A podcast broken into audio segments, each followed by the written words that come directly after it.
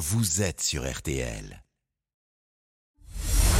Julien Cellier et Cyprien Sini ont défait le monde dans RTL Soir. Bonne fin de journée, 18h41 minutes. Il est grand temps de défaire le monde maintenant dans RTL Soir avec Cyprien Sini, Isabelle Choquet et Laurent Tessier. C'est l'info autrement, c'est jusqu'à 19h et comme chaque soir, on déroule le menu. Et ce soir, on défait les tonnes de cocaïne qui s'échouent sur les plages normandes. Vous allez découvrir comment les services de police et de gendarmerie enquêtent pour retrouver la provenance de cette marée blanche. Au menu également le PSG, Paris est tragique. Et on va vous présenter le champion du monde de skateboard. Il est français, messieurs, dames. On défait le monde de la quotidienne. C'est parti. On défait le monde dans RTL Soir. Et voici le son du jour. Dès qu'il y a une tempête, il y a plein de choses sur la plage. Mais on vient en général récupérer des coquillages, pas de la cocaïne. Alors que là, deux tonnes de cocaïne se sont déjà échouées cette semaine sur les plages normandes. Une enquête est en cours pour tenter de comprendre d'où provient la marchandise. Un travail de fourmi digne de la série Les Experts qui nous a interpellés avec l'équipe dont défait le monde. Comment s'y prennent les autorités pour trouver les origines de cette marée blanche? L'analyse de la drogue retrouvée peut-elle permettre d'en connaître la provenance? Immersion avec les experts cocaïne grâce au général François Daoust. C'est l'ex-directeur du pôle judiciaire de la gendarmerie.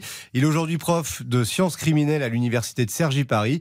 Et d'abord, premier travail des enquêteurs, rechercher le bateau qui transportait la drogue et pour ça, savoir... Quels sont tous les grands bateaux qui ont emprunté le Chanel parce qu'il y a des passages obligés qui sont répertoriés avec euh, des radars qui permettent de savoir qui passe et quand. Et quels sont ceux qui ont fait des déclarations de perte de containers.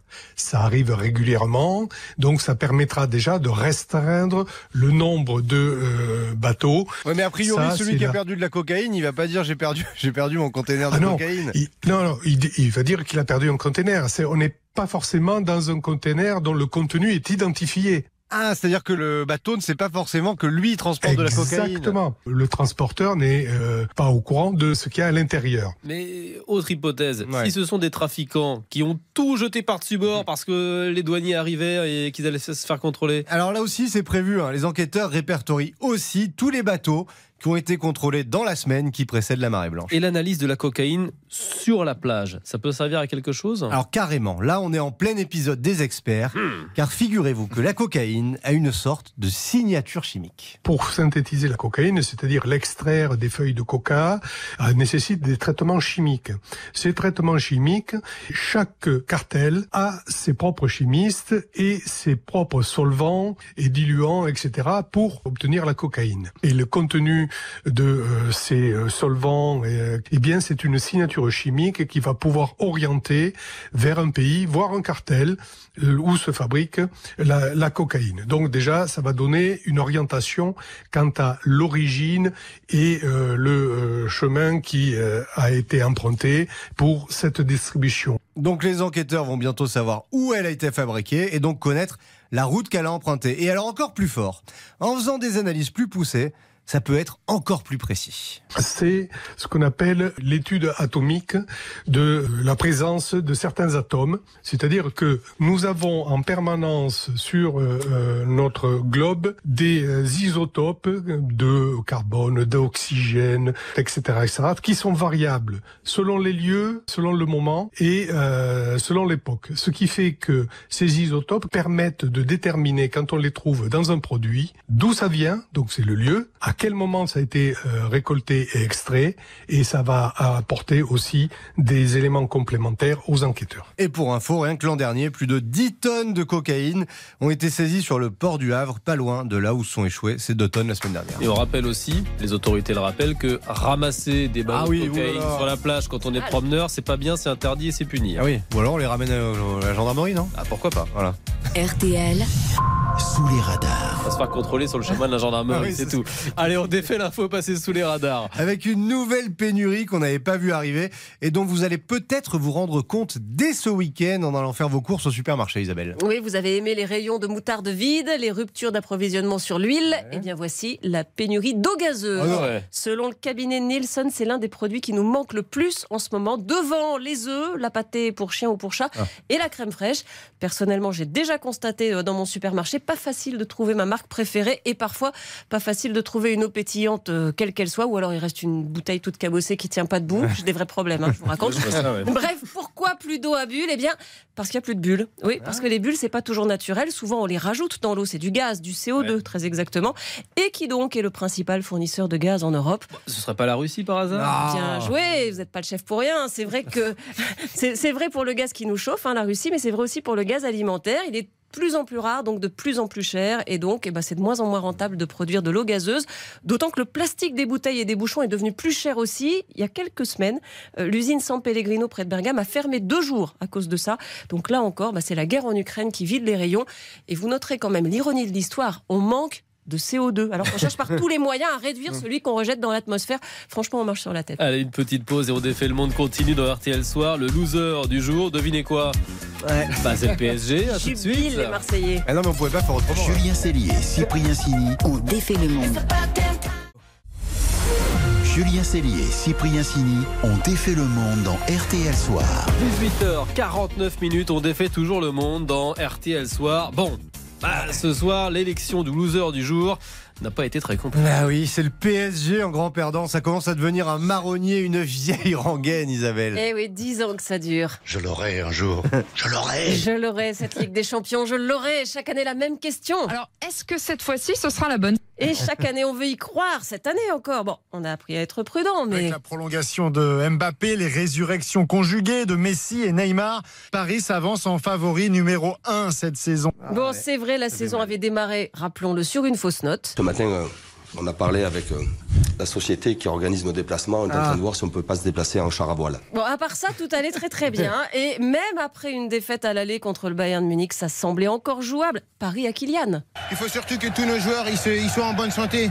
Chacun mange bien, dorme bien et on va aller là-bas pour gagner et se qualifier. Voilà, en gros, il suffisait que Neymar arrête de faire la brinque. Bon, encore mieux, il s'est blessé. Oh, comme c'est bizarre Donc vraiment, tous les voyants étaient au vert. Et puis, comme chaque année, Eh ben, c'est fini, c'est fini. L'histoire se termine encore une fois au stade des euh, huitièmes de euh, finale. Voilà, pas qualification du Bayern. Alors, pour comprendre, pour comprendre ce qui manque au PSG. La chatte, la chatte Non, non, il n'y a pas que ça. Pour comprendre techniquement, sportivement, je laisse faire nos experts Philippe Sansfourche et Nicolas Georgerot. Mais moi, je pense qu'il y a quand même une forme de malédiction. Parce qu'à la fin, qui qualifie le Bayern? Choupo-Moting Choupo-Moting Son 11e but en 35 matchs de Ligue Eric des Champions Choupo-Moting, ex-parisien, sauf que quand il était à Paris, tout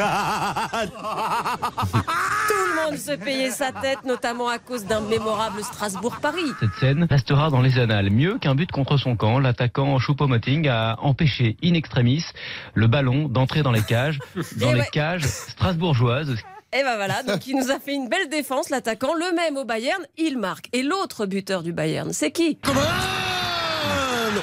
Et Coman qui donne l'avantage au, au Bayern Munich. Kingsley Coman, serial killer de rêve européen. Or, Coman, c'est vraiment Un City parisien formé au PSG où il est arrivé à l'âge de 9 ans. Et oui, un Parisien dur. pur jus et le top du top, le top du top. C'est quand même l'entraîneur Thomas Tuchel, viré comme un malpropre en 2020, la veille de Noël, six mois avant la fin de son contrat.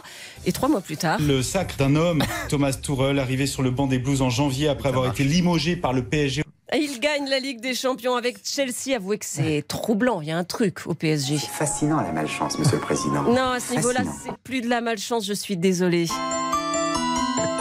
C'est sorcellerie, messire On est niqué Viens-t'en, ma fripouille. Dieu nous a envoyé une épreuve. Je suggère très fortement de rappeler Michel Denisot et son marabout qui, paraît-il, paraît-il, avait permis une improbable victoire 5-0 contre Bucarest en Et le 97. Steaua Bucarest, on s'en souvient. À l'époque, le PSG faisait rêver en Coupe d'Europe. Mais ça, c'est un temps que les moins de avant. 20 ans ne peuvent pas connaître. Le match des infos pour briller.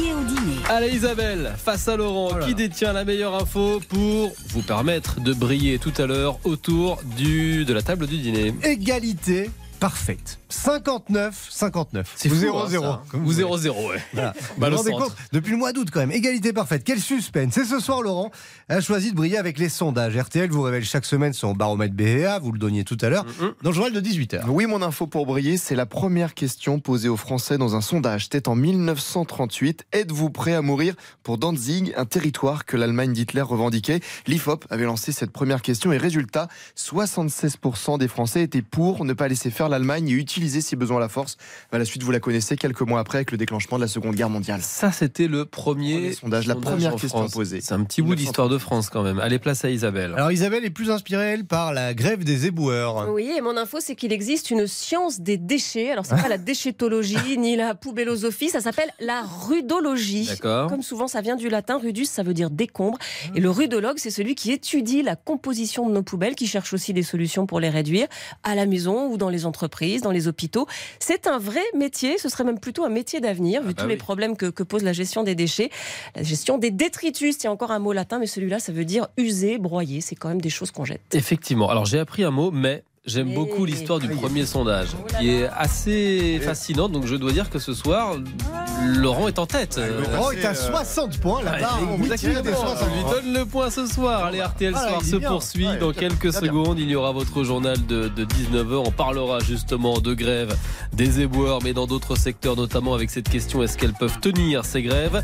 Et puis, on va défaire votre monde quand même dans un instant avec un champion du monde bleu, blanc, rouge, s'il vous plaît, de skateboard. Tout de suite.